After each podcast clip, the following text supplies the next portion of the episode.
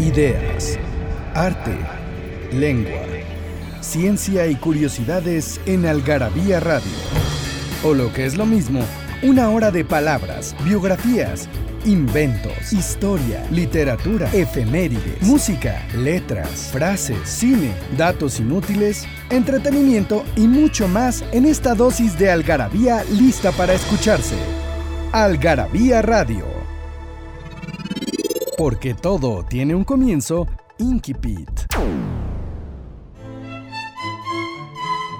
La señora Dalloway dijo que las flores las compraría ella, porque Lucy tenía ya trabajo suficiente. Había que desmontar las puertas, venían los operarios de Romplemeyer y además, pensó Clarissa Dalloway, la mañana tenía la misma transparencia que si estuviera destinada a unos niños en la playa. La señora Dalloway, Virginia Woolf.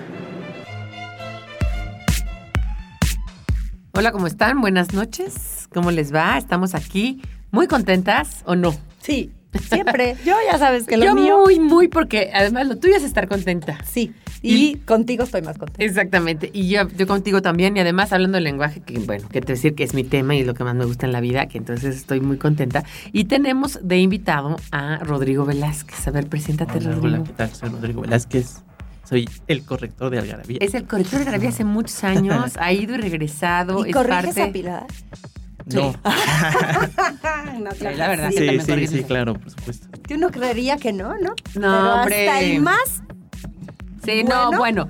Y además no solamente eso. una este, visión desde fuera. Son mis jefes. O sea, entonces de repente Carlos y Eli, ¿por qué no me has entregado el artículo? Me tienen que entregarlo. Entonces es bueno. Son tus Sí. Bueno, eh, el asunto es que hoy vamos a hablar de un tema, bueno, de temas de lenguaje que me parece muy interesante y tenemos regalos, ¿no, Malusa? Sí, por supuesto que tenemos regalos. Y nos, lo, que, nos- que- lo que nos tienen que mandar son, mándanos las ultra correcciones más divertidas que se te, se te ocurran o que hayas escuchado. A lo Pero es largo que del no- programa las van a saber que son las ultra correcciones, ¿no? Y para eso tenemos, en principio, 10 paquetes de 3 30, algarabías. Bueno, en principio y en 30. final ya desde el principio. 30 paquetes de 3 algarabías a los primeros que nos envíen la respuesta de estas, de cuáles son las ultra correcciones más divertidas que hayan escuchado, a participa.algarabía.com. Acuérdense, gente que vive en la Ciudad de México o si van a venir de visita y van ustedes a pasar por ellas, nosotros no nos comprometemos en mandárselas. Exactamente.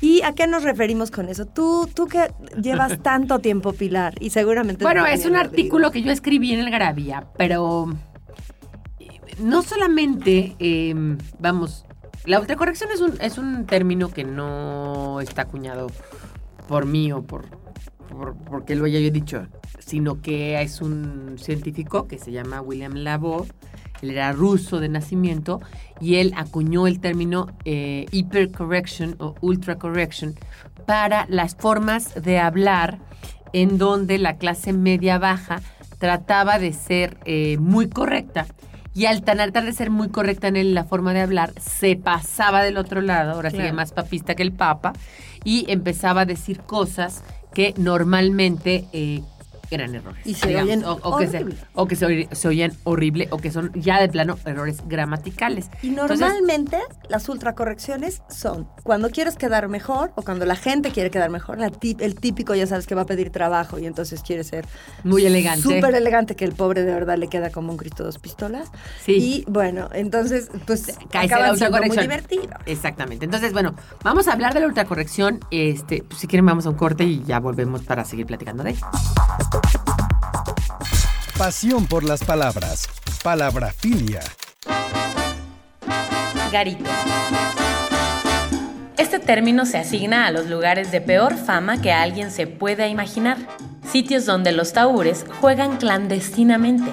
No existen las muchachas decentes y ni siquiera los tragos son de buena calidad. Quizá por eso la palabra garito proviene del francés garit, que significa refugio, sinónimo de antro de mala muerte.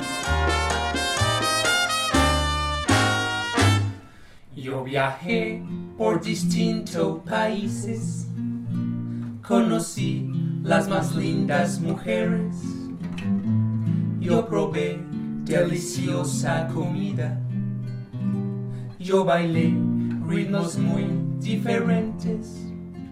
Desde México fui a Patagonia, y en España unos años viví. Me esforcé por hablar el idioma, pero yo nunca lo conseguí. Qué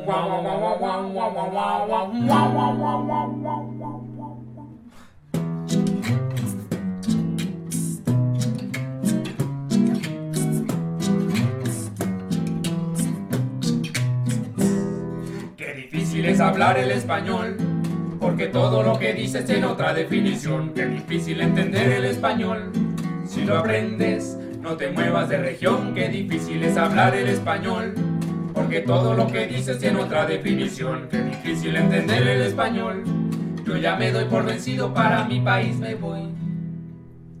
Yo estudiaba el castellano cuando hacía la secundaria. De excursión de promociones fuimos a las Islas Canarias. En el viaje comprendí que de español no sabía nada y decidí estudiar filología hispana en Salamanca. Terminada la carrera, yo viajé a Ciudad de México. Sentía que necesitaba enriquecer mi léxico. Muy pronto vi que con el español tenía una tara y decidí estudiar otros tres años En Guadalajara, cuatro meses en Bolivia, un posgrado en Costa Rica. unos cursos de lectura con un profesor de Cuba. Tanto estudio y tanto esfuerzo y al final tú ya lo ves. Este idioma no se entiende ni al derecho ni al revés. Qué difícil es hablar el español.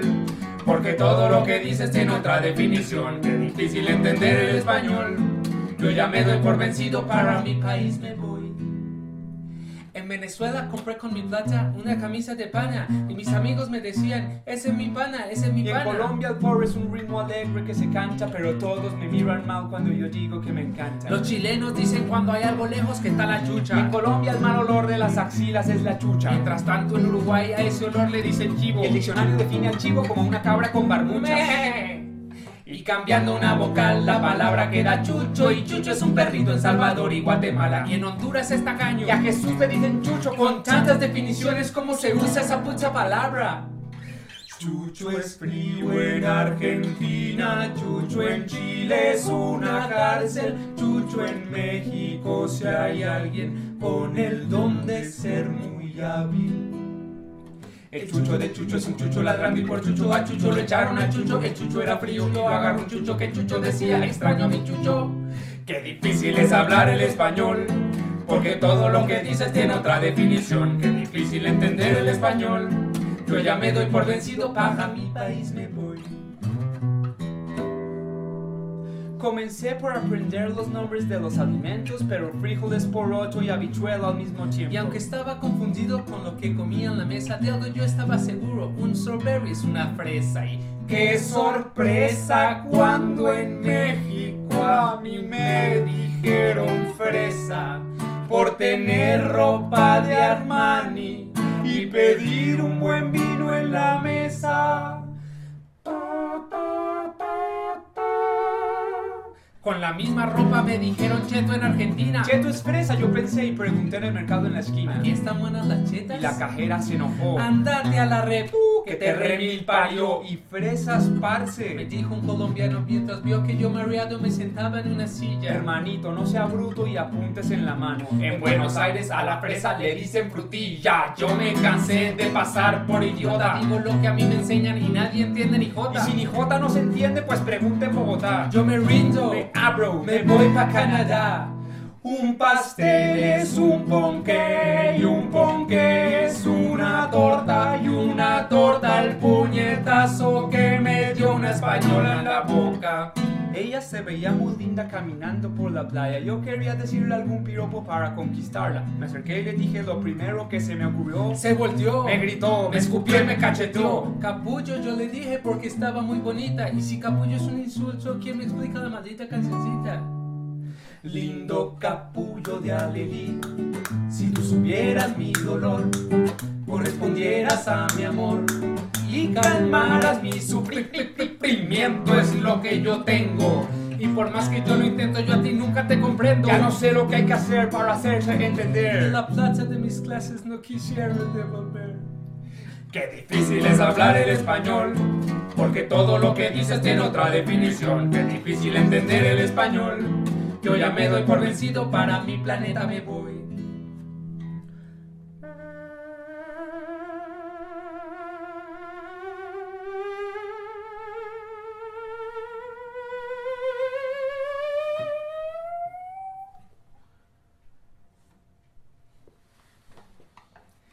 En España el líquido que suelta la carne la gente le dice jugo. Por otro lado, en España el jugo de frutas la gente le dice zumo. Me dijeron también que el sumo pontífice manda en la religión. Y yo siempre creí que un sumo era un gordo en tanga peleando en Japón. Conocí a una andaluza,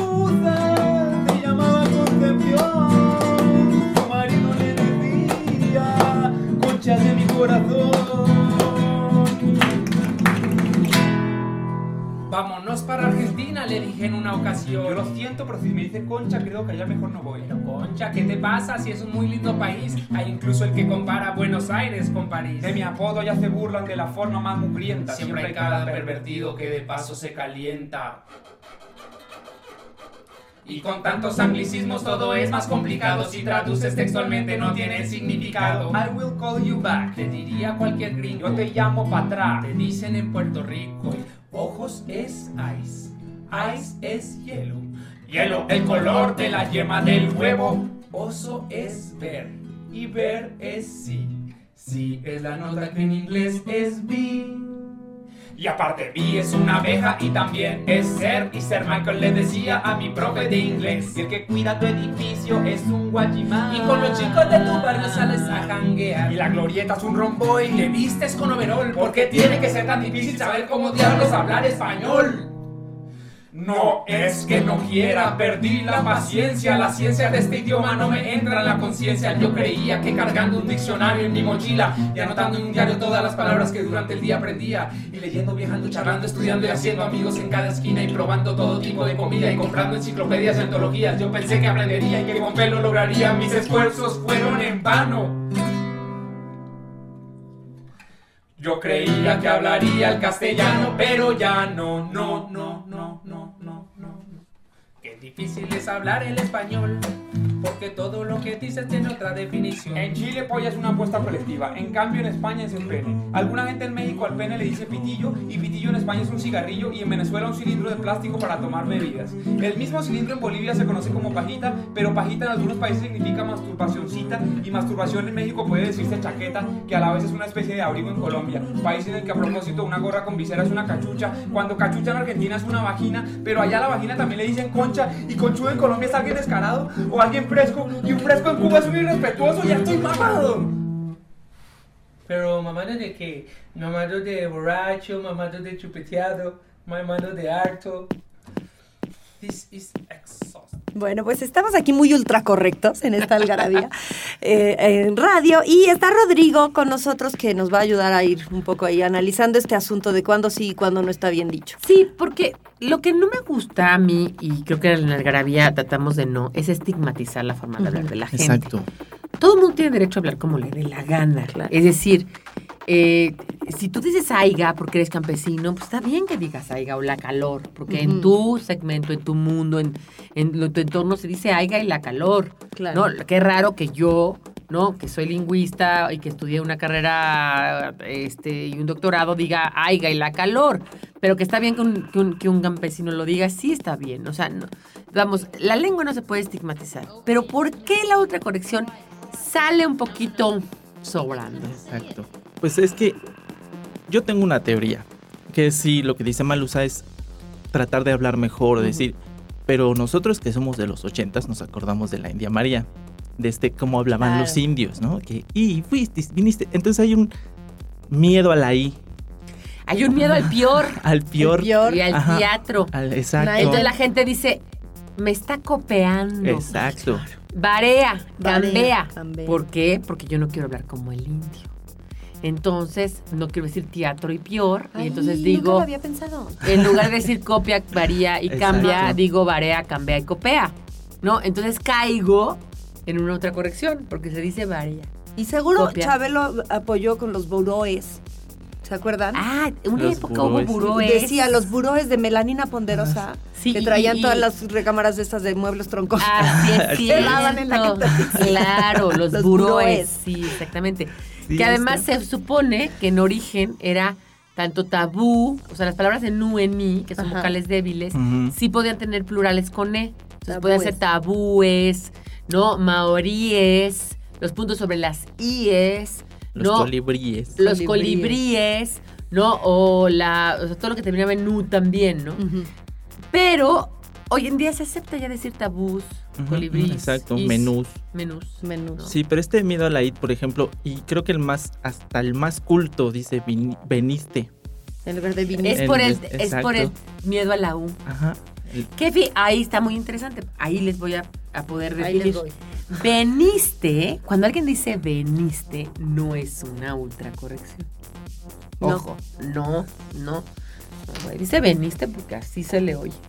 Copea y cambia si es una ultracorrección. Pero se entienden por qué. O sea, veniste porque ya es como lo, digamos, la, la norma y lo. Acuérdense que en la lengua el uso acaba siendo la norma. Pero ¿qué es lo correcto? Es viniste. Viniste. Es que no hay correcto ni incorrecto. Claro, en origen era viniste. Todo el mundo dice veniste. Y ya entonces hace- Es como tráfico y tránsito. En origen tránsito, Exacto. porque viene del transitare del latín, que es ir de un lugar a otro, ¿no? Y traficare era un comercio que se hacía, sobre todo ilegal. Entonces, traficare contra transitare. Pero por el inglés traffic nos entró tráfico y hoy en día todo... Es más, se oye hasta ultra correcto decir, ay, es que había un tránsito horrible. Exacto, sí. Sí, ya ya dicen, qué mamila. Claro, claro, claro. Sí. Pero eso de la ultracorrección no es algo fácil porque hasta dónde es ultracorrecto o no es ultracorrecto. Yo lo digo ahí y hay cosas que sí son muy claras. Por ejemplo, en España, los sevillanos no quieren caer en el asunto del tumbado, cansado, herido, ¿no? Dañado. Entonces, como no quieren caer en eso, la clase media baja, porque aparte siempre se- no es la clase popular ni no es la clase alta, es la clase media baja. la Es un rollo de aspiración. Exacto. Como no quieren caer en eso, dicen entonces cansado, tumbado, herido, bilbado y bacalado. ¿Sí? Esa es la ultracorrección. Oye, pero y, por ejemplo, en otra zona, los madrileños y tal, si dicen estoy cansado, si les dicen qué payaso, ¿no? O sea, lo normal es estoy cansado. Porque se comen las Es letras. lo Es lo normal. en, en el ni habla siquiera, cotidiana. Ni siquiera qué payaso, o sea, no se vería como real. Sí, se vería como O sea, fingido. Es como si yo les digo a ustedes, eh, estoy con ustedes platicando, les digo, bueno, pues ya vámonos. Yo, ¿Cómo lo dije? Bueno, pues ya vámonos. Sí. No les digo, bueno, pues ya vámonos. Si yo les digo, pues ya vámonos, me voy a oír afectada, afectada y rara, ¿no? Ayer lo comentábamos en esto de la lengua, que estuvimos en un seminario de la lengua, con Concepción Compán y con otros lingüistas. Y eh, ah, comentábamos eso. O sea, hay cosas que no necesariamente son gramaticalmente incorrectas, pero están este, estigmatizadas. Estigmatizadas es decir, están marcadas por Claro. el hablante, como que están mal. Y hay cosas que no están igual de mal que en España que en México, Sí, claro. ¿no? Y que no es lo mismo decir, por ejemplo, en España voy a por. Exacto. Voy a por los niños, voy a por los víveres, voy a por las, los zapatos que mandé a arreglar. Eso en México sería ni siquiera un error, algo que Ah. es inconcebible. Sí, ni, ni entiendes a dónde ni qué va a ser. ¿Por qué a por? O sea, ¿por qué Ajá. dos preposiciones? Es como el, el vaso de agua. A ver, es eso, es, es así para que veas, me parece, cuando dices vaso con agua, Ajá, una vaso. ultracorrección. Exacto. Esa ¿Por es una. qué? A ver. Como dices, porque es parte del habla, pero también es una medida. O sea, el vaso de agua no quiere decir que sea Que el material que el sea- material esté hecho de agua. Es como el barco Es el de partitiva. Exacto, es como el barco de vapor. Es muy chistoso ahí, porque te corrigen el vaso de agua, pero no te corrigen ni el plato, El de, plato de sopa, ni el plato de arroz, ni la taza de arroz, ni la taza de café, ni el- la copa de vino. La copa de vino, exacto. pues, Tampoco la copa es de Son vino. partitivos. Exacto. Son partitivos. Es la parte que quieres de algo. Como no puedes tomar todo el vino, que ¿cuánto quieres? ¿Quieres una copa de vino? O, un, claro. o, o no, o un kilo de arroz, ¿no? No, es igual, es un partitivo. Exacto. Entonces, es una ultracorrección en el sentido de que cuando la gente te dice, no puedes decir vaso de agua porque el va- vaso no No está, hecho, está de hecho agua, de agua, están no. perdiendo, están siendo ultracorrectos y entonces al ser ultracorrectos están cayendo en un error porque el vaso es la cantidad de agua que quieres, un vaso de agua. De agua. Puedes querer un galón de agua, un Claro. litro de agua, un, un vaso de agua, un caballito de puedes agua. querer un vaso de refresco. O de refresco. pero sí. ese- Aclaras pero que es ese de no te lo- agua, lo pero que ese no te lo corrigen. Eso, Sí, sí. es el vaso de agua el que corrige. El que es verdad. corrigen, es muy interesante. No corrigen los demás. Y normalmente la gente que corrige, que no es tu caso, por supuesto, porque ese es tu trabajo, no, casi nunca tiene los elementos para saber por qué, ¿Qué corrige. Eso vamos a hablar ahorita yo que regresando, ¿no? Los policías lingüísticos. Datos inútiles, numeralias, frases y explicaciones que nadie te había dado en Algarabía Libros. Aquí cabe lo que no cabe en otras partes. El origen de las letras, palabras y lenguas. La ciencia y la historia explicada para todos. Nuestros vicios y los mitos que nos rodean. Encuéntranos en redes sociales como Algarabía Libros. Yo, tú, él y ella, nosotros, ustedes y ellos, todos somos hijos del chingonario. Chirris, adjetivo que denota poca cantidad de algo. En otra acepción, se refiere a algo o a alguien muy pequeño. Sírveme un chirris de mezcal nada más para probar, no vaya a ser que me ponga loca.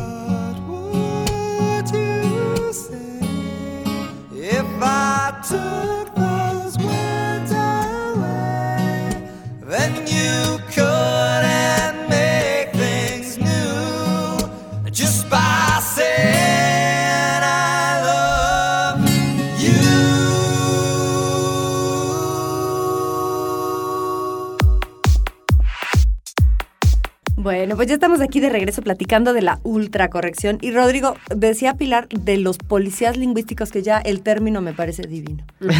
Sí, pues es ¿Tú que... eres policía lingüístico? Ya, oh, no. Ya no somos. Es que... Es que seguramente Exacto. fuimos. Sí. Sí, sí, todo, yo creo que más bien todos pasamos por ese proceso del policía lingüístico, que estás cachando, es más, ya no puedes ni leer. a- Gazapos, Exacto, erratas. exacto. ¿Tú Que ya no de puedes ni leer. Lingüista también, sí. Y también ya lo traen un poco en la Sí, sangre, y- y- muchachos. y- En además algarabía es- puro lingüista. Y es, y es la pelea porque pues, hay los puristas, que también yo creo que todos pasamos por ahí, pero pues con el tiempo te das cuenta de que, ah, como decía Pilar, el AIGA, yo no dudo que en algún momento el AIGA esté. Exacto. aplicado, ¿no? Aceptado, ¿no? Claro que como hay normas, ¿no? Tendría que ir con H. Tendría que ir con H. Pero ver, ahí es donde va lo de la policía, yo creo. O sea, sí tienes que regir, por ejemplo, este AIGA con H, pero también permitir que pase, ¿no? Porque hay, hay aquí una cosa interesante. Y, y yo siempre lo digo en Twitter. En arroba algarabía o en arroba palabrafílica. Lo digo es, hablen como les dé su chingada gana, pero escriban bien. Sí, claro. ¿Por qué? Porque a la hora de escribir sí hay reglas. Y yo no me puedo comunicar contigo si no me pones una coma bien, no te voy a entender. Si no abres signos de interrogación. Porque me dicen, es que ¿por qué hay que abrir el signo de interrogación? Bueno, pues porque en inglés la forma del, del question cambia en, or- en orden el verbo. Entonces, do you like ice cream? ¿No? Es la forma de, de la, de la interrogación. En español, no. Es te gusta el helado o te gusta el helado. Claro. Por lo tanto, tienes que poner el signo desde el principio para que sepas cómo entonarlo. Pero es el asunto ese de, de los signos de admiración y de interrogación. Es una lata que la gente entienda que de- para que sea correcto tiene que empezar con la el y eso es mucha influencia del inglés. Sí, Pero hasta en los teléfonos, el pinche signito de principio está re difícil de encontrar. Y te digo la verdad, ¿No? yo me Pues tardo sí. años mandando WhatsApps porque yo sí abro signos. Y los Lo que pasa es que ahora ya estos teléfonos inteligentes, como ya saben, ya medio te Ah, ponen exacto, el ya. signo ya. Pero nunca el de abrir.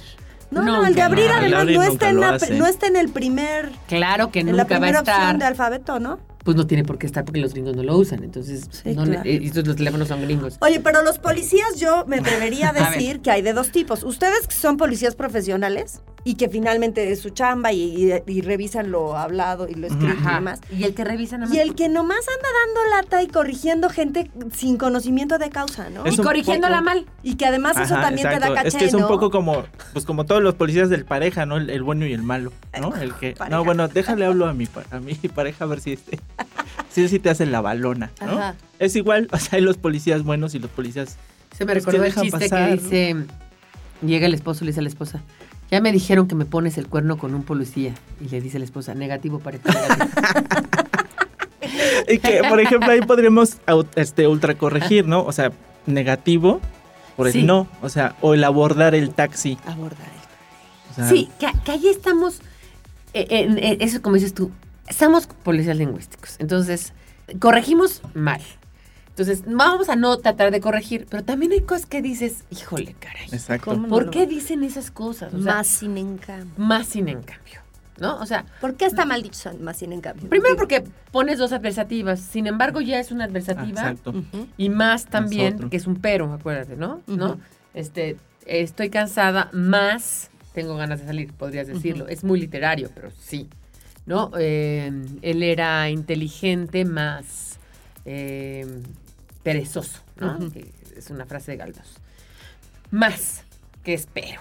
a Ajá. final de cuentas. Entonces, espero, sin embargo. Entonces, es como repetir. Entonces, Es pleonástico. Hay uno que se llama exacto, pleonástico. pleno. Pero esa les encanta. Pero, pero, sin en además, es- sin en cambio, Sin en cambio. es una variación de sin embargo. Que es una ultracorrección. Es una ultracorrección de sin embargo, ¿no? Entonces, ahí está un doble problema. No solamente es pleonástica, sino además.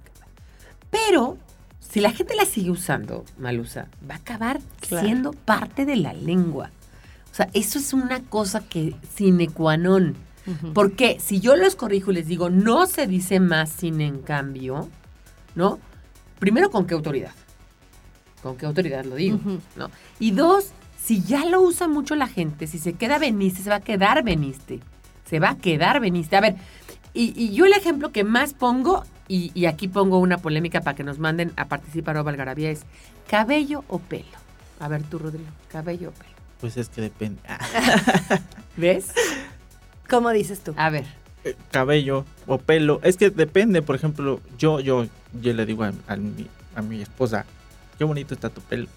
Sí. Pero cabello casi no lo uso. Es más Pero no, pero no diría el cabello de un perro, No, el pelo del perro. el ¿no? pelo del perro. Yo odio cabello. ¿Ves? Es Yo también asunto- odio cabello. Pero a es ver. un asunto de que Que de hecho así le puse el artículo. Qué bonito tu cabello y la ultracorrección. A ver. Pero tampoco puedo decir que está mal dicho cabello. ¿ves? Exacto. Yo no puedo juzgar a la gente que dice cabello. si yo no lo quiero decir, pero Yo no lo bien. digo y al punto que mi hermana Nieves le dijo a su a mi sobrina Lorenza, que es muy simpática la verdad, este, le dijo que por favor en su casa se decía pelo, porque en la escuela les dicen que digan cabello.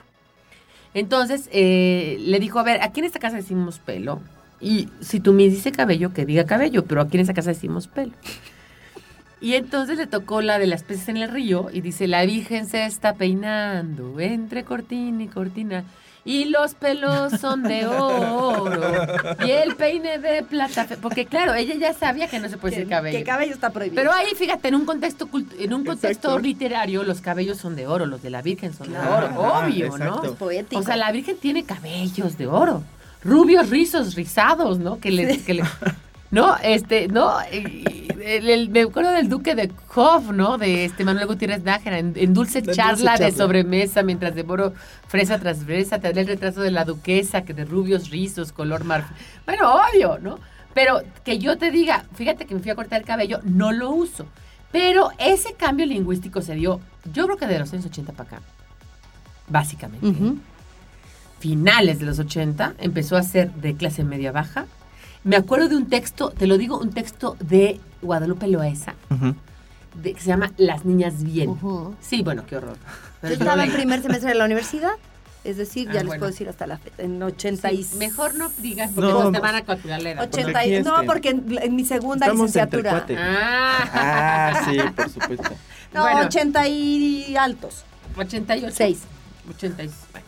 Esa mujer hizo un libro que se llamaba Las Niñas Bien, que no les recomiendo, pero que eran como las niñas bien de aquel entonces, de antaño, de esas ochenteras. estereotipos. Ajá, porque ella en ese entonces debe haber tenido que ser 40 años o Sí. por ahí, 30 y tantos.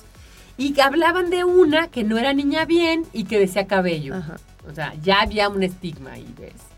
Del cabello. Ella no era niña bien y decía cabello. Pero hoy en día ese cambio lingüístico ha subido, ¿no? Ha generado un cambio al punto de que es como todos los anuncios de televisión, todos, todos de, de shampoo, hablan de cabello. Es muy común que tú dices cabello o pelo, pues, Daniel. Cabello, Cabello. ¿ves? O sea, ¿por qué? Porque tú ya es más chico, y ya lo que él vio ya en la tele Sí, claro. es el cabello. Entonces ya en la tele y en el uso, entonces ya es cabello. Al punto que ya el mismo hablante te llega a decir cosas como, es que el cabello es el de los animales, el cabello es el de las personas, el de los animales es pelo. Y el pelo es el púbico y el, El cabello pelo es es el, de el la púbico, y cabeza. cosas así, y además- había ese chiste de que cómo te quitabas un pelo y un cabello y que ya un se los dejo de tarea. Es que puedes imaginarte así, queremos ver cabellos. Ah, en la- sin pelos. O no tienen, o no tienen ni un cabello de tonto, ¿no? No, No, pues tienen un no, pelo de tonto. pelo de tonto. No, o el cabello en la sopa, es el pelo en la sopa, ¿no? O sea, no, Sí, no, o de- me están tomando el pelo, no me están Sí, tomando no me el están cabello. tomando el cabello. Señorita, bueno. hay un cabello en mi sopa. Cambio, cambió. El paradigma Cambió. Y yo Cambió. creo Cambió. Ahora, y yo creo que vamos a ir a un corte, pero yo creo que sí es muy importante que ahorita platiquemos de eso, del cambio lingüístico. En Algarabía Shop nos hicimos de palabras y se las pusimos a todo lo que pudimos. Ven y encuentra objetos únicos y novedosos llenos de frases y palabras, todos hechos por los creadores de Algarabía y El Chingonario. Conoce nuestros productos y sucursales en algarabíashop.com. Algarabía Objetos son letras, palabras y frases por todos lados. Portavasos, playeras, etiquetas, termos, libretas, reglas, vasos, mandiles, boxers, tazas, lápices, loncheras, tarjetas, portatabacos y mucho más. Encuéntralo en las sucursales de Algarabía Shop y algarabíashop.com.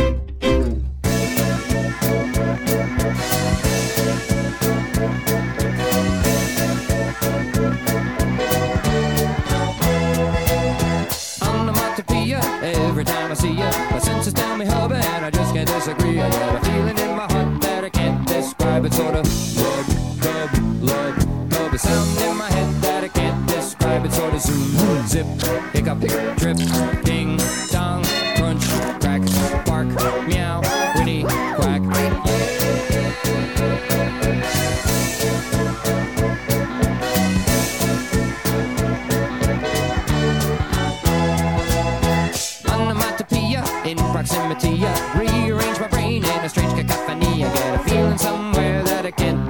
episode of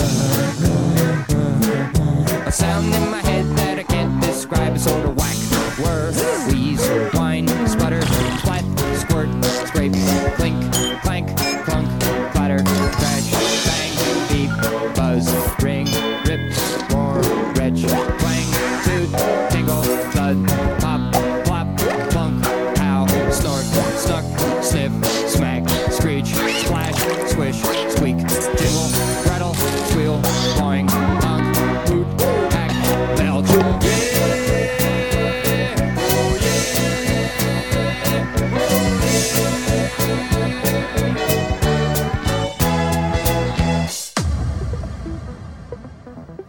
aquí estamos platicando de la lengua, del lenguaje. Sí, oye, ya seguramente les empieza a quedar clarísimo qué cosas son las ultracorrecciones.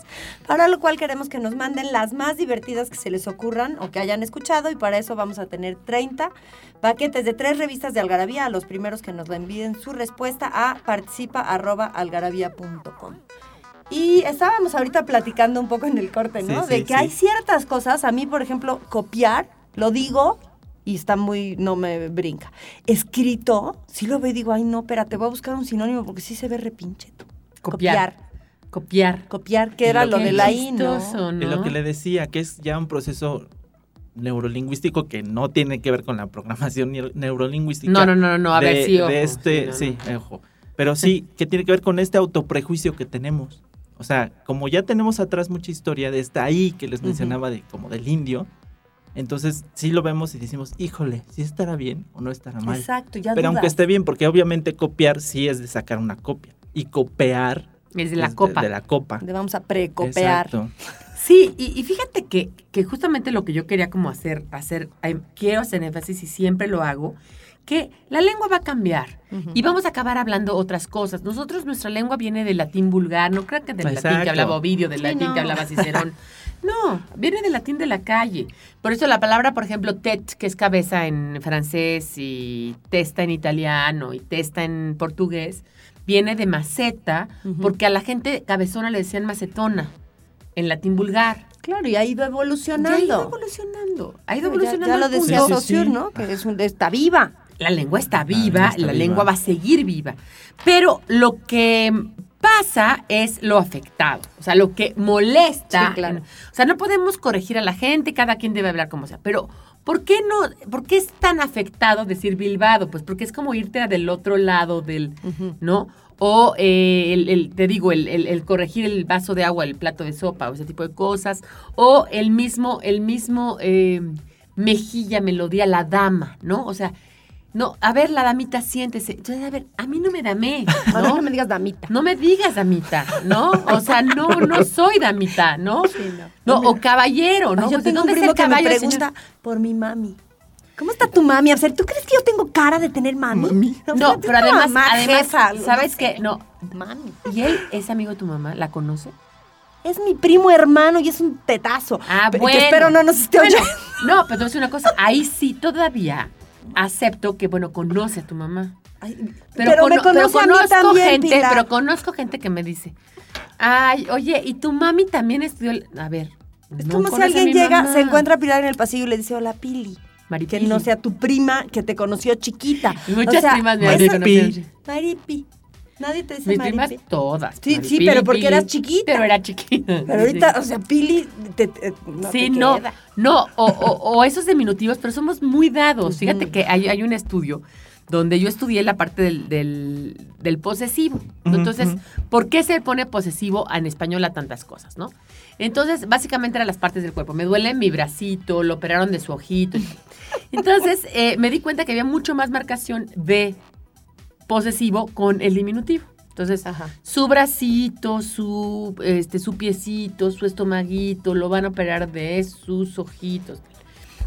¿Por qué? Y le decía a las, a las personas, oiga, ¿por qué dice su ojito? Porque es un niño. Además con niños, ¿no? Ujú. Porque ni modo que diga su ojo, o el ojo, es su ojito. Era una cosa de afectividad, Sí, claro. de agregarle afectividad. O sea, cuando tu mamá te dice, mijito, tómate tu huevito, No, es porque eres chiquito. y Es te porque que todavía no se enoja. O la abuelita que dice, La "No, quinta Además- vez te tragas el huevo. No, te tragas el huevo, te lo meto por la bativa, porque así era en mi casa. Eso ya es cuando lleva Gracias dos horas el niño información. enfrente del huevo helado. O como Gugu, ¿no? Que mi prima que de plano dice que cuando ya te tragas el hígado y no te levantas hasta que te lo trogues, que ya como a las 6 de la tarde dice, ¿me puedes bajar mi suéter? Porque sabía que no me iba a mover de ahí. Yo de me voy a quedar a maneras. vivir. Me voy a quedar a vivir ahí. Pero bueno, exactamente. O sea, tómate tu, porque aparte es, te hice tu huevito con sus frijolitos y sus tortillitas. Las tortillas son de los frijoles y los frijoles del huevo y los huevos es tuyo. Y el diminutivo también puede ser un ultracorrección. Que ya se me fue la palabra, ultracorrección. No, no, no, No, para, para nada. nada. No, no, no, no, no, No, no. lo que sería la ultracorrección es decirte no le digas ojito. Exacto, Ah, eso sería ultra correcto. Por ejemplo, exactamente. él es el su, su mano, también es, bueno, ahí, va, ahí voy a ultracorregir. Bueno, no a ultracorregir, a corregir Ah, ah, ahí normalmente. hipercorregir. Porque ese, por ejemplo, la mano, oh, no, dame tu mano, eh, pues ni modo que me des la mano de... Claro. Pero lo vecino, ¿no? coloquial es decir, dame tu Exacto, exacto, mano. dame tu mano. Ay, da- dame tu mano. Dame la ven. mano, ajá. ¿No? O, o- o cosas como, ay, tienes bien bonitas las, la piel, tienes bien bonita Tu tu, piel. piel. Tu piel, ¿no? exacto. Entonces yo no me voy a andar por la calle ni diciéndole, Fíjate, yo no, no- es tu mano. Yo, tú, nosotros tres no le ponemos este posesivo a la parte del cuerpo. ¿No? Decimos, fíjate que se me rompe, se me rompe, o sea, me duele mucho la panza, duele la panza, o, o sabes que tengo mal la pierna, etc. Pero cuando nos queremos consentir decimos, ay, es que me duele mi Mi cabeza. ¿No? O sí, sea, claro. hay una parte de consentimiento, te quieres consentir con la cabeza, entonces, entonces para que vean cómo la lengua nos, nos está expresando, nos está, nos está pa- haciendo partícipes de, de- de una forma de hablar, de una forma de ser, ¿no? Específica. Por ejemplo, lo que nosotros, por ejemplo, quizás, ¿no? Quizás en España es lo más normal. En Ajá. México todavía la gente se pregunta si se dice quizá o quizás. ¿Tú cómo dices? Quizás. Claro, porque tu familia es española. ¿Tú cómo Ah, dices? Quizá. Yo Y de también hecho, quizá. y ahí sí soy re- latigador. Cuando veo un quizás, así. Ya digo quizás. A Tú partir de este Ahora, momento digo ahora quizá. mismo. Tú busca en la Real Academia Española el diccionario de la Real Academia Española online. Buscas una palabra que no está y dices, quizás quisiste preguntar por esta palabra. O sea, Ay, quizás. me- El ellos quizás ya dicen quizás. en todo. En España quizás es parte de todo. ¿no? O ayer comentaban otra cosa que también me parece interesante. Le ruego, me preste atención, ¿no? Le- Le, pido, me dé la tarea, ¿no? Eso en, en México se oye como muy elegante. ¿no? Le ruego, eh, haga el escrito, ¿no? Eh, le, Le solicito. Le solicito, Le me dé una copia del documento. En lugar de solicito que me dé una copia del documento, le ruego que me haga el escrito, le, ¿no? En España, el sin no, simplemente es inexistente. O sea, no pueden creer que alguien lo diga sin el qué. Y en cambio en México se puede Es utilizar. un rollo cultural. Es un rollo cultural, como el voy a por, ¿no? Por ejemplo, a mí me parece muy raro cuando un español dice, me he roto la pierna. Pues, ¿cuántas veces te la has roto? ¿No? Me he roto la pierna, pues, ¿cuántas veces? ¿No? Y cuando un argentino dice, todavía no fui. ¿Cómo todavía no fui? Todavía Claro. no he ido. Claro. Entonces, sí, siento que el argentino peca de utilizar el presente, el, el- el pretérito perfecto, y el, y el español peca de utilizar el antepretérito. Sí, sí, sí. Pero, perdón. a ver, pero ¿cómo lo usaríamos nosotros en México? No, pues es que. Todavía no he ido a la no he ido escuela. escuela. No, y me rompí la pata. Sí, claro. Una sola vez. No, no, 40. Sí, claro. ¿No? No lo dejas abierto. No lo dejas abierto. Ahora, si tú llegas con un español y te dice tu prima, Ujú. ¿qué- ¿cómo se llama tu prima? Almudena, Mar- Almudena, Pérez. la que mejor me cae la gordita. Almu- Almudena, que ni conozco, pero ya me cae bien. La almudena esta que diga, este, eh, Melusa, es que he ido hoy en la mañana a cortarme, te queda clarísimo Claro. que lo está usando. Me he cortado el pelo. Me he cortado el pelo. Y no piensas que se lo ha cortado 40 veces. Claro, sino que viene de sino ahí. que viene de ella. Que por cierto es lingüista. Ah, mira, es filóloga. Y además es madrileña. Entonces, nos queda claro que ella tiene que usar el leído. ¿no? Pero que yo lo use y llegara y te, te dijera, oye, Melusa, fíjate que hoy en la mañana he ido a cortarme el pelo, te dirías, esta pinche Pilar de veras está loca. ¿Qué le pasa? O sea, ya, ya se le pegó el Club España, ¿o qué pedo? ¿No? Sí, sí. No, que a mí me molesta, por ejemplo, las letras libres, que son leístas. Entonces digo, ¿qué les pasa? Se están escribiendo en México. Entonces, en la mañana le vi a Gabo. Le vi, Le vi. no, le vi. No, le vi. No, lo vi. O sea, en México Claro. no es se que usa traía una levita. Sí, por eso le vi. Exacto. Exactamente.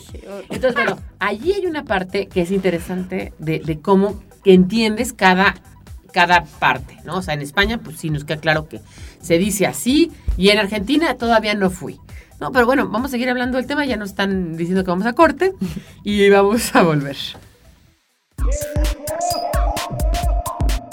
Perdido en la traducción. Búngalo.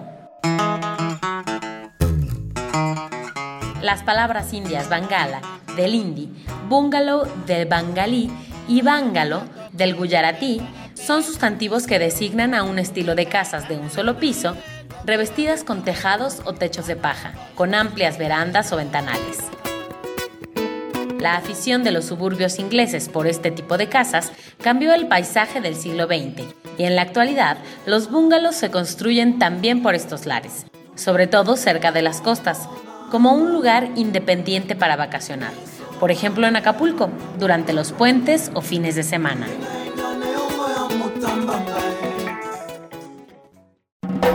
Estás escuchando Algarabía Radio.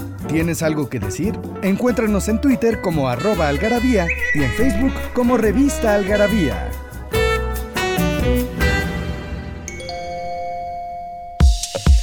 Sí, estábamos hablando de que a veces uno no detecta los errores de otros lados, ¿no? Por ejemplo, eso de se le respe- la, la sociedad es la madre de todos los vicios y su madre y, y por, y por lo tanto se le respeta. Se le respeta, debe decir, se la respeta. Claro. Porque el sujeto es la madre. La madre. Pero, por ejemplo, en España está muy mal visto ser laísta. Ajá. Dila que la quiero. Dila que la quiero hacer. En lugar de dile que la quiero. ajá. Eso está muy, es muy de clase baja. Es muy de pelado. Es de campesino. Dila. Dila que la quiero, ¿no? En o todos vila. lados tenemos unas mañas horrorosas. Pero no son mañas, es que así es la lengua. La lengua nos expresa. Y además, yo no creo que esté mal que el cuate diga dila si vive en un pueblo de Gerona y Pégala. siembra y cuida vaca, eh, cabras. Eso dicen mucho. Pégala. Pégale a ella. Pégala. Pégala. ¿Qué, dónde, el que, la, que le pega? ¿O se rompió la señora? ¿O qué pega? Bueno, darle un. Y mis, y mis, y mis primas, mis primos que son canarios, además, pues tienen sus vicios canarios. ¿no? Por ejemplo, comerse todas las, las, las letras, ¿no? Dice, dice mi hija, mamá, ¿por qué mis primas no me pueden decir Inés? Pues, ¿cómo te dicen Inés? Inés. Bueno, pues. Sí, obvio. Las S se las las comen. S se las comen. Pero bueno, los mexicanos también tenemos nuestros propios vicios y que son nuestros vicios y son diferentes además de acuerdo al segmento. O sea, la lengua va a cambiar en tres, en tres ejes, ¿no? El eje, digamos, del estatus sociocultural, lengua culta, lengua media, ¿no? Y lengua popular. En el estatus geográfico, o sea, no hablamos Claro. igual aquí en México que en, en España, que en Argentina. Y en ¿no? el mismo México, no hablamos igual No, los- claro, en ningún nosotros los del centro que la gente del sur, que la gente del norte. ¿no? Las Y en el tiempo. vulcanizadoras, que en el norte son ponchadoras. Ponchadoras. Y para nosotros es como, a ver, ponchar, es, ¿cómo me la vas a desponchar? Ah, y realmente está más que correcto, creo. Desponchar. Desponchar. Está perfecto. Ay, después. ya Sí. me gustó muchísimo eso. Desponchar, Desponchar. sí. Vamos a desponchar. Bueno, y ahora que yo estuve en el sureste, ¿no? Eh, pues verdaderamente eh, hablan otro idioma. Sí, claro. O sea, ya de última, ¿eh? eh, no, así, aporrean todo. Eh, eh, y te voy a llevar ahí lejos, es que no va a encontrar nada, es que niña. Niña. Yo decía así, y aporreado así, es que queda muy lejos, como de pescado, hay que abrir pescado y aporrear. Sí, dices, de veras necesito subtítulos, porque no le estoy entendiendo lo que me está diciendo, ¿no? La Me levanto temprano, de última ya, abro los ojos, niña, y ya veo una cosa terrible, un calor terrible, me duele todo. ¿Qué? Lo busco, lo busco y no lo busco. Lo busco y lo busco y no lo busco, que también es parte de ahí, ¿no? De buscar y encontrar. O lo que decía Victoria también, este de, de- de- que este, voy, pre- voy a prestar unos plumones. Y Victoria, pero ¿cómo vas a ir a prestar algo que no traes a uno de los alumnos, no? O sea, O sea, lo iba a voy a pedir. prestar, Lo iba a a pedir pedir, prestado. Es el- ¿no? lo del buscar y Ajá. lo buscas es que lo encuentras. Bueno, pero no nos desviemos del tema Ah, porque sí, sí, hay, que, claro, hay que darle otra oportunidad a otro otro programa de Garabía. Vamos a hablar de las esas vertientes de diferentes formas de hablar. El Y ya les dije que el último, nada más que el último eje es el eje de, la- de- de- de las palabras de acuerdo a las generaciones, en el Ah, tiempo. también, claro. Si nosotros leemos un libro del Cid, pues no vamos a entender la mitad de las palabras porque todavía era un español diferente al que hablamos ahora. El vistes y el venistes, Claro. que está en el Quijote. En el Quijote y en Sí, el claro. Cid. Que decía un amigo, ahora resulta que esta bola de pelados hablan mejor que yo. Sí, claro. Sí. Bueno, originalmente sí. exacto, exacto. La escuridad, La escuro, oscuridad. ¿no? El escuro, en lugar de oscuro, era muy del siglo... El murciégalo. El murciégalo, el magullar, que dicen los españoles, Ujú. nosotros decimos mayugar. Y oímos horrible magullar. Magullar, sí. La legaña, Mi los abuelita españoles. decía jaletina en lugar de Ah, gelatina. ese es por edades, fíjate. Ajá, también, mi mamá, La mi mamá todavía dice jaletina, mi mamá creo. No, ya no. Pero, Pero mi, tu mi abuelita tía sí decía así, jaletina. Oigan, pero el, el Que no está nada mal, que viene de jalea. Y Ajá. gelatina viene de gel. Están Y es perfectamente que las ese, dichas. el viniste y el fuiste, obviamente pasó por un proceso de ultracorrección. Eso. Y ahora es mal visto, ¿no? El viniste y el fuiste. Pero a ver, entonces el ultracorrector es el que lo quiere decir también que... Que se la pasa un error. O el que todo el tiempo está corrigiendo a la No, gente. o ese es dos? lingüístico. Es- El Entonces, policía lingüístico es el que todo el tiempo corrige a la Que no gente. son sinónimos. y el ultracorrecto es el que es más papista que el papa. Oigan, hay una anécdota de un señor que era el cronista de, de la ciudad de Puebla que digo, no sé, son de esas leyendas urbanas. Entonces venía, cuentan que venía con su sombrero y su bastón y no sé qué, subido en un camión, ¿no?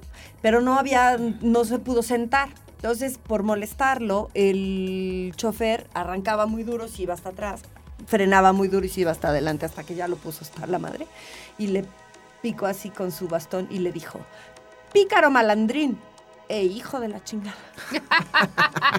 Entonces era muy correcto, pero dijo, si no me va a entender lo de pícaro malandrín y se le fue a la Está bien bonito. Es lindo eso. Pícaro malandrín e hijo E de la hijo de la chingada. chingada. Sí, es que sí. creo que la ultracorrección, en comparación con el policía, es que la ultracorrección hasta puede ser inconsciente.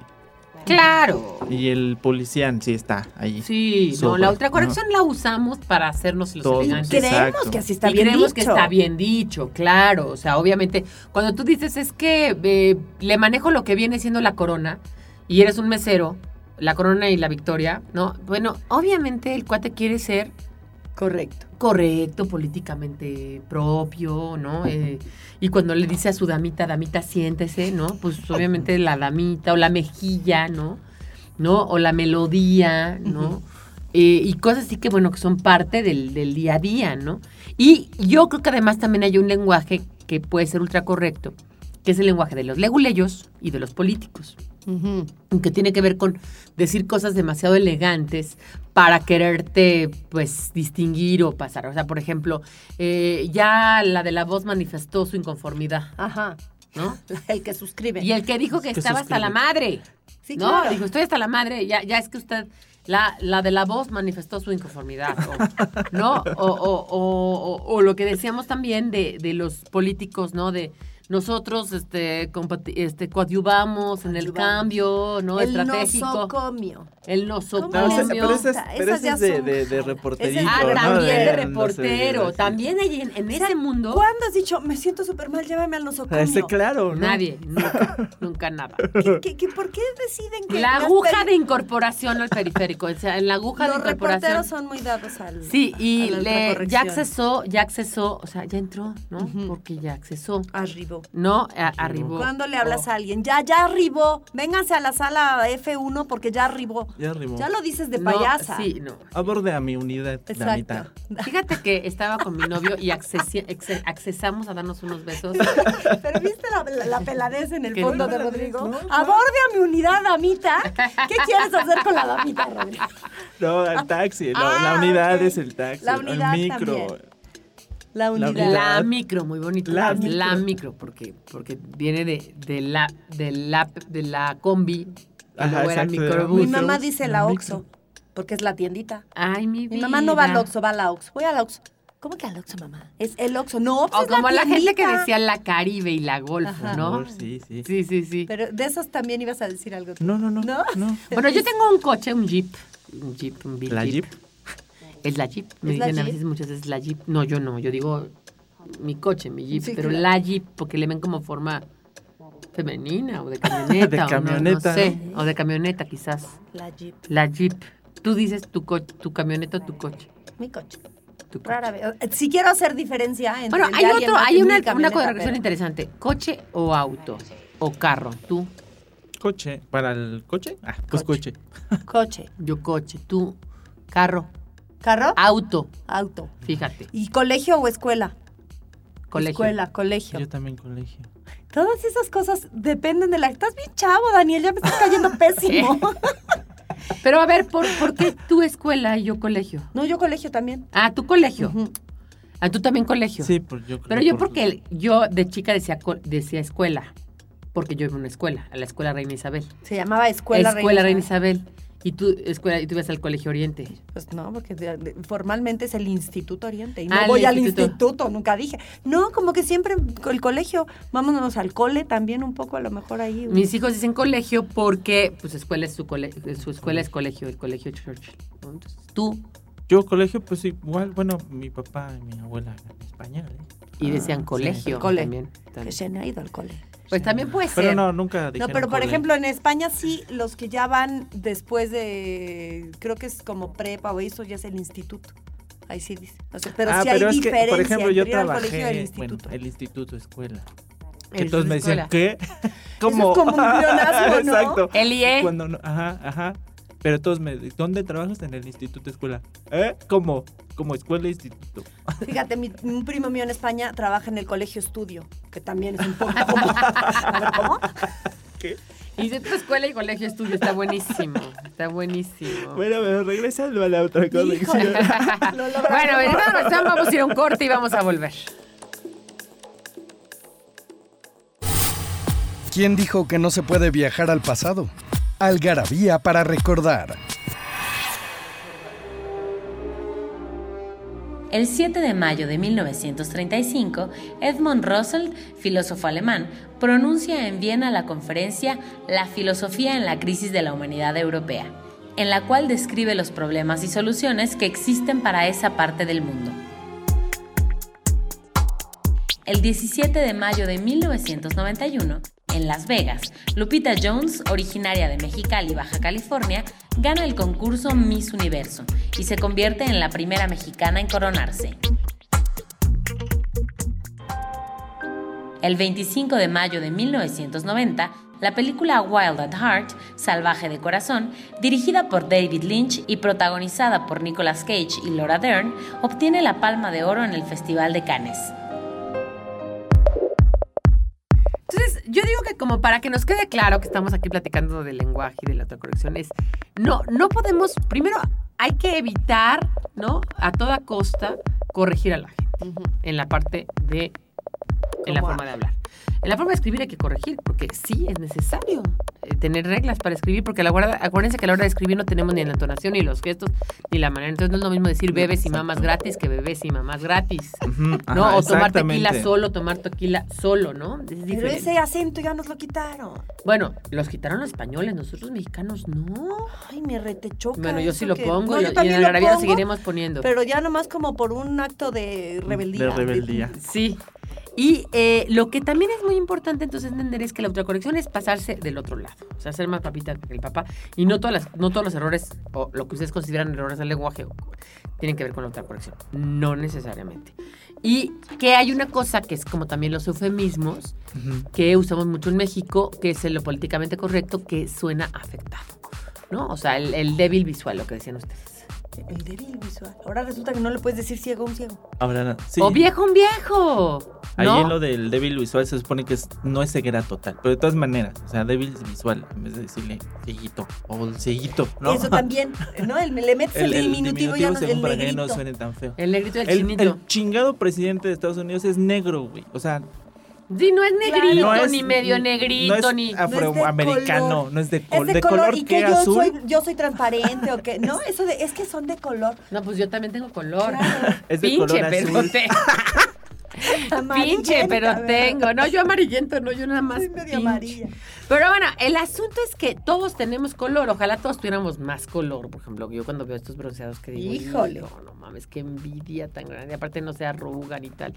Pero bueno, eh, no todos nacimos con esa ¿De suerte de melanina. Sale esa payasada de lo políticamente correcto al hablar.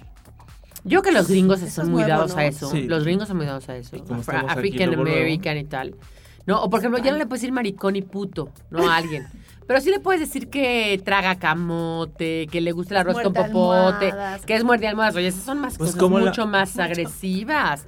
O pregúntale a tus amigos gays si, si les va a gustar más una cosa que otra, ¿no? O sea, la gran equidad de género que nos dejaron compañeros y compañeras. Y ya, ya, uh, ¿no? Ah, Ya con eso estamos Ya dentro, ¿no? estamos dentro del agua. No, bueno, hablamos de sexismo de la lengua en otra ocasión, Sí. pero ese es otro, otro tema. Y otra cosa que también es importante es, en esas cosas del débil visual, el, por ejemplo, adulto en plenitud. Bueno, adulto en plenitud porque, porque tiene más de 70 años. Yo me pregunto, si yo no estoy en plenitud, menos uno después de 70 Bueno, años. exactamente. O sea, no, o sea, yo ya Estaría- uso lentes para ver de cerca. Entonces tendrían que decir adulto en decadencia. Sí, o sea, pero Ahorita ¿por del qué? Ahorita me dijeron que a los gordos no les digan gordos, que les digan eh, adultos con discapacidades metabólicas. No, mames. Sí, sí. Discapacidades metabólicas, No, también pero se comió, cinco, se, tom- se comió cinco hamburguesas. ¿No? O sea, eso no es discapacidad No, no, no. metabólica. ¿no? Es un, es un Entonces, gordo es- o sea, en vez, o sea, la palabra viejo, que es tan bonita, Es bonita. adulto en plenitud o de la tercera edad. O sea, la tercera edad también se usó mucho, mucho Sí. tiempo. Pero ya, fíjense cómo mientras más usa una palabra se va cargando el significado Ujú, y entonces ya no sirve. Y entonces hay que cambiarla por otra. Claro. Entonces es una cosa infinita. Porque obviamente el primero era, era viejo, luego cambió a anciano, luego anciano ya se cargó de significado y luego fue a tercera edad y tercera edad ya se cargó de significado. Oye, nosotros a mi mamá le decimos ruca, pero en, en buena onda. Y te oye alguien y sí te ve como diciendo, ¿cómo le dijiste es- ruca, ruca? Pero es con harto cariño. es que los, ruca, micro, los microcosmos del lenguaje es eso. O sea, así como en Mérida hablan Ajá. de una forma, también en tu casa hablas Claro. de otra forma. Claro, se llaman idiolectos. Ajá. Son unas formas específicas que también le tenemos que dedicar un programa a los idiolectos y a los dialectos, ¿no? Las diferentes formas de hablar. Pero sí es cierto que en la autocorrección hay ese sentido de lo políticamente correcto, lo que está bien, lo que no ofenda al otro, ¿no? Eh, ¿Cómo voy a decir eh, agarra insurgentes? No, mire, de vuelta en lo que viene siendo o lo que vendría siendo la calle de insurgentes. O sea, algo muy elegante, como para ser elegante, porque yo soy policía, yo no puedo hablar Claro. como cualquiera.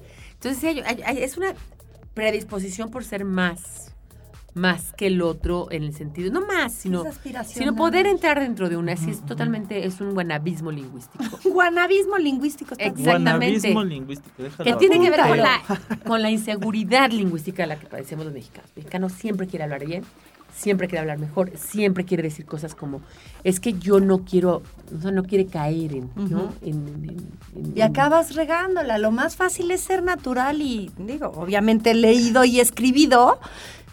Sí, porque no es lo mismo, revisado, o pero- sea, lo que decíamos del Laiga, regresando al principio, o sea, sí lo puedo decir, pero si lo escribo para pedir un trabajo, ya me cargó. ¿no? La- la- la- el chanfle, Claro. claro, claro.